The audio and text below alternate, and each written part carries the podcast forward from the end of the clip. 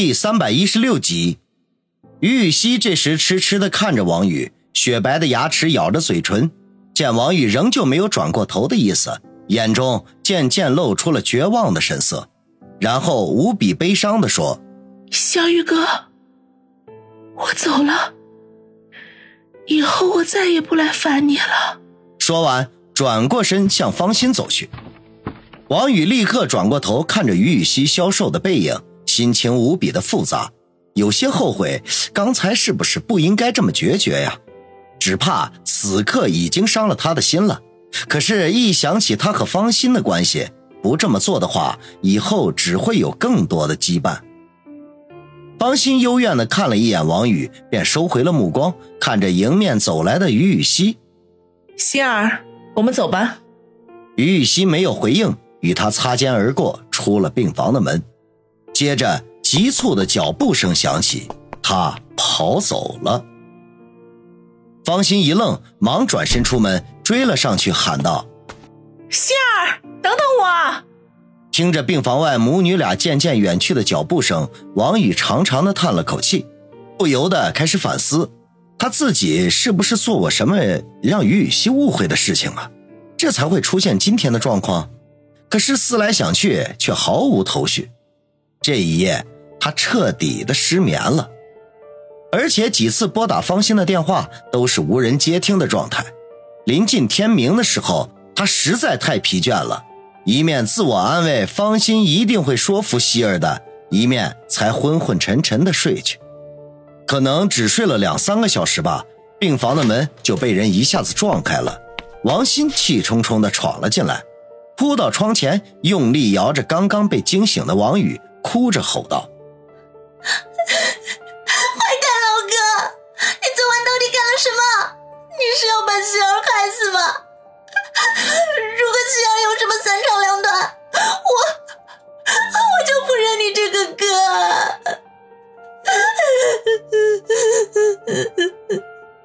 说着，趴在了王宇的胸口上，痛哭了起来。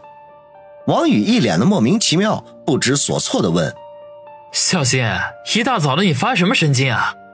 这时，林雪飞气喘吁吁的追了进来，见王鑫趴在王宇身上痛哭，才大大的吐了口气。王宇立刻目光投向林雪飞，诧异的问道：“雪飞，这是怎么回事啊？”林雪飞恼怒的瞪了他一眼，冷冷的说：“都是你干的好事儿。于雨溪昨晚吃安眠药自杀了。”什么？王宇的脑袋顿时“轰”的一声，胸口仿佛被重锤击中了一下，呼吸一滞，眼前一片模糊，险些晕死过去。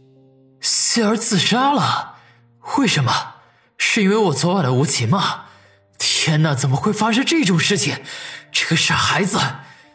王宇无声的流出眼泪，抬手便给了自己一个大大的耳光，清脆的响声在病房里回荡。王宇，你干什么？林雪飞走到床前，怒声的问道：“是我害了希儿，是我害了希儿。”王宇哽咽的说，心痛的无法呼吸。林雪飞摇头叹了口气，说道：“你真是个害人精。放心吧，幸亏抢救及时，他没事了。”啊？什么？王宇张了张嘴巴，半晌才说道。不带你们这样的，怎么说话还大喘气呢？林雪飞白了他一眼，揶揄的说：“人虽然没事了，可是心却伤了。这么善后，别人可帮不了你。”王宇挠挠头，有些苦恼起来。总不能接受于雨溪的感情吧？然后把人家母女一起，这也太那个了吧？想到这里，他忍不住低头看了看趴在他胸口、正眨巴着眼睛看着他的王鑫，脸上挤出一丝谄媚的笑容来。小心，这回你得出手帮帮你老哥我，你总不能忍心看着你的好闺蜜做傻事吧？王鑫哼了一声说道：“哼，少跟我套近乎。希儿现在虽然没事了，可是保不准趁着大家不注意，再做出什么伤害自己的事情来。”比如跳楼什么的，呸呸呸！我这嘴怎么没把门的？本来就没有把门的。小新，你担心的一点没错。雪飞，找人二十四小时陪着希儿身边，一定要打消他再做傻事的念头。哼，你这是在命令我，还是在求我？王宇苦着脸说：“林大明星，都这个时候了，你就别跟着瞎凑热闹了。”林雪飞忍着笑说：“你放心吧，我让老段二十四小时看着呢。”这就好，小心。你能跟我说说希儿到底是怎么回事吗？昨晚忽然见他就跑过来表白，还献吻，这真是我啊！献吻？你把希儿的初吻给夺走了？王鑫震惊的叫道，似乎这是一件天大的事情。王宇吓了一跳，连忙摆手说道：“没有没有，关键时刻他妈来了。”王鑫瞪着眼睛说道：“你的意思是？”如果方阿姨不来，你就亲上了。王宇一怔，不禁汗颜。于雨溪所吻的时候，他的确没有任何回避的意思。如果不是方心出现，他还会转过头去吗？这个恐怕连他自己都不清楚。见王宇犹豫，王鑫顿时大怒，凶巴巴地说：“哼，你倒是说话！”